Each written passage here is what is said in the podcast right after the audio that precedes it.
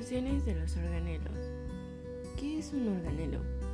Bueno, pues estas son estructuras membranosas contenidos en el citoplasma de las células eucariotas y procariontes, que estas realizan diferentes funciones. Eh, se encuentran mayormente en las células eucariontes, por otra parte la cual la procarionte carece de algunos de estos organelos. La clasificación de los organelos celulares son organelos membranosos y estructuras celulares.